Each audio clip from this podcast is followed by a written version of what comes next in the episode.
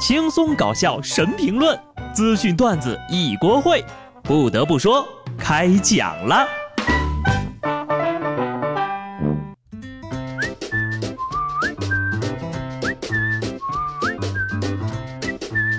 Hello，听众朋友们，大家好，这里是有趣的。不得不说，我是机智的小布。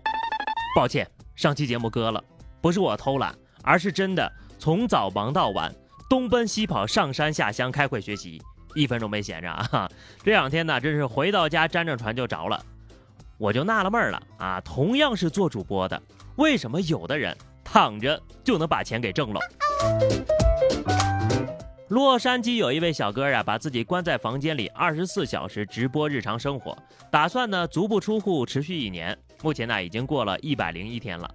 他还表示，如果有人愿意出五百万，他将继续这样直播整整五年。订阅他的频道呢，需要每月支付四点九九美元。截至现在，他已经有二千五百二十五位粉丝了。还有这种好事儿？现在他是每天什么都不用干，光靠直播自己的生活就能月入一点二万美金。我听了都想哭啊！我准备好了，工资上哪儿领啊？虽然呢，我这个人很懒，但也只是嘴上说说，占便宜的事儿我可从来都不干啊。苏州太仓幺二零急救人员报警称，一男子多次拨打幺二零，要求送他到市区的医院治疗。抵达医院之后呢，这人就莫名其妙的消失了，并没有付车钱。原来呀，这货故意装病，把救护车当成去酒吧的专车。一个月啊，打了二十三次幺二零电话。到医院之后呢，就溜去酒吧喝别人的剩酒，结果被行政拘留七天。好家伙，逼得幺二零打幺幺零求助。真不会以为蹭救护车不需要花钱吧？有钱喝酒，为什么没钱坐车呢？哦，对了对了，哼，他喝的是人家的剩酒，那没事儿了，白嫖完救护车，然后呢就白嫖酒，将白嫖怪的属性发挥的淋漓尽致。为了贪小便宜，编造自己生病的谎言。幺二零不会因为狼来了，当他真的生病时就见死不救，但是老干这种缺德事儿，搞不好哎，有一天。就只能坐灵车了。一想到拘留他七天，还能让他蹭七天免费的饭，哎，有些人呢贪小便宜也就算了，还得寸进尺了。网上热传了一份低价吃海底捞的攻略，有了这份攻略呢，不少人纷纷带着自己的亲朋好友前去占便宜，有些人呢甚至还带上了自己的孩子。有一位网友在网上发帖，说自己带着孩子花了二十七块钱吃了一顿海底捞。体验极差，因为服务员对他们的态度不好，整体感觉很尴尬。我看了一眼他的攻略，真是省钱省到家了。在清单上可以看到，唯一付了钱的是粉丝、米饭和鸡蛋，最贵的呢就是粉丝和自选小料，各十块钱。估计呢，人家服务员也都见得多了，已经很佛系了，还主动送了他们半份西红柿和番茄锅底。服务员呢还帮忙拌了饭，还送了玩具，送了水果，送了酸辣粉。就这还嫌弃人家服务员态度不好？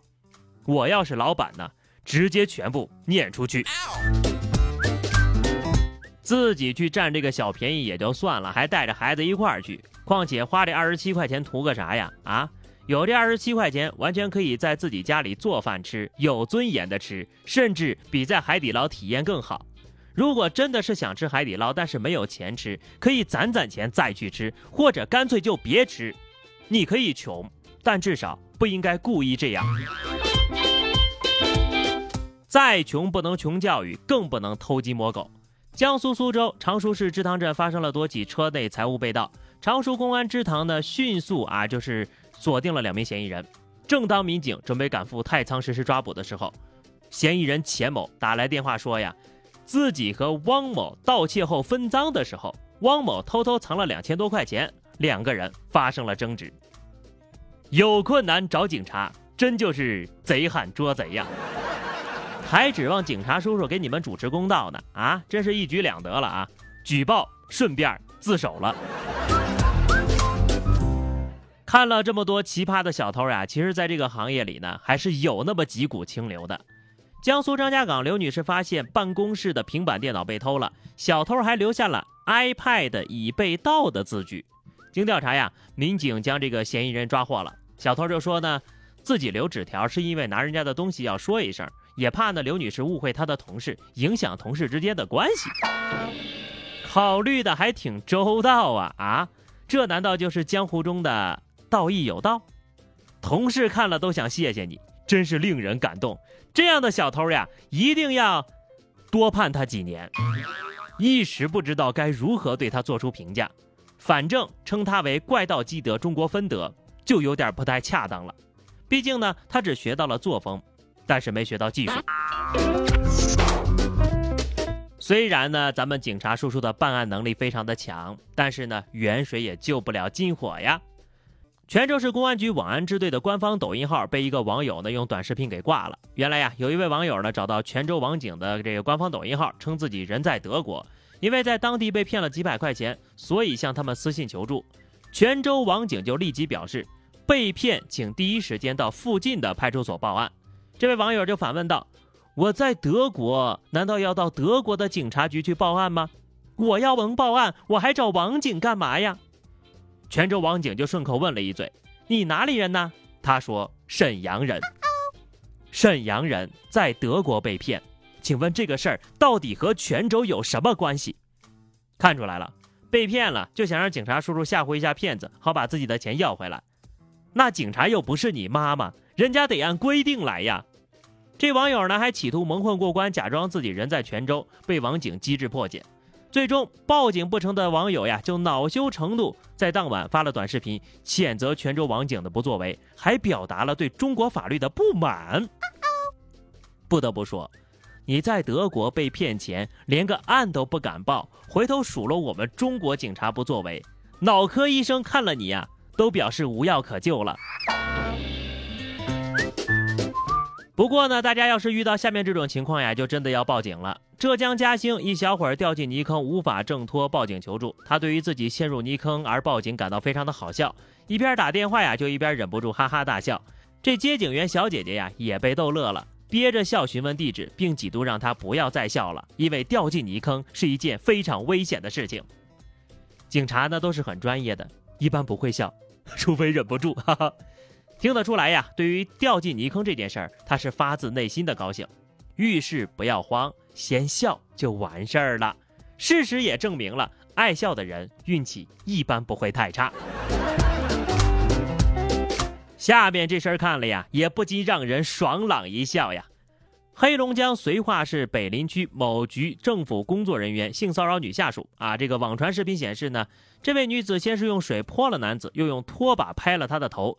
痛骂男子发了三次骚扰信息，该男子并没有反抗，还说：“至于吗？就开个玩笑，你还当回事儿了？”该女子说：“多名女子呀曾被该领导骚扰，现在已经报警了啊，警察也受理了，案件正在调查当中。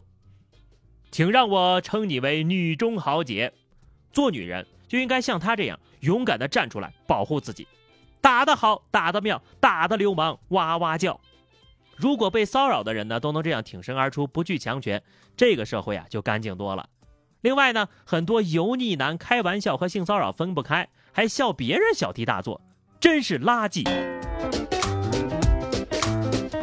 敢做不敢当，这种人呢回到家少不了一顿搓衣板。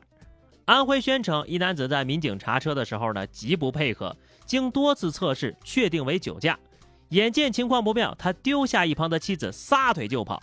结果呢，没跑出十米就被民警给按倒了。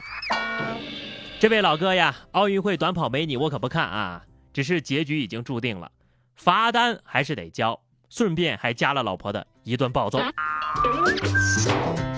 希望呢这次能长长记性，警察叔叔也是为了你好。等你出了车祸之后再后悔，可就来不及了。好了，那么以上就是本期节目的全部内容，下期不得不说，我们不见不散，拜拜。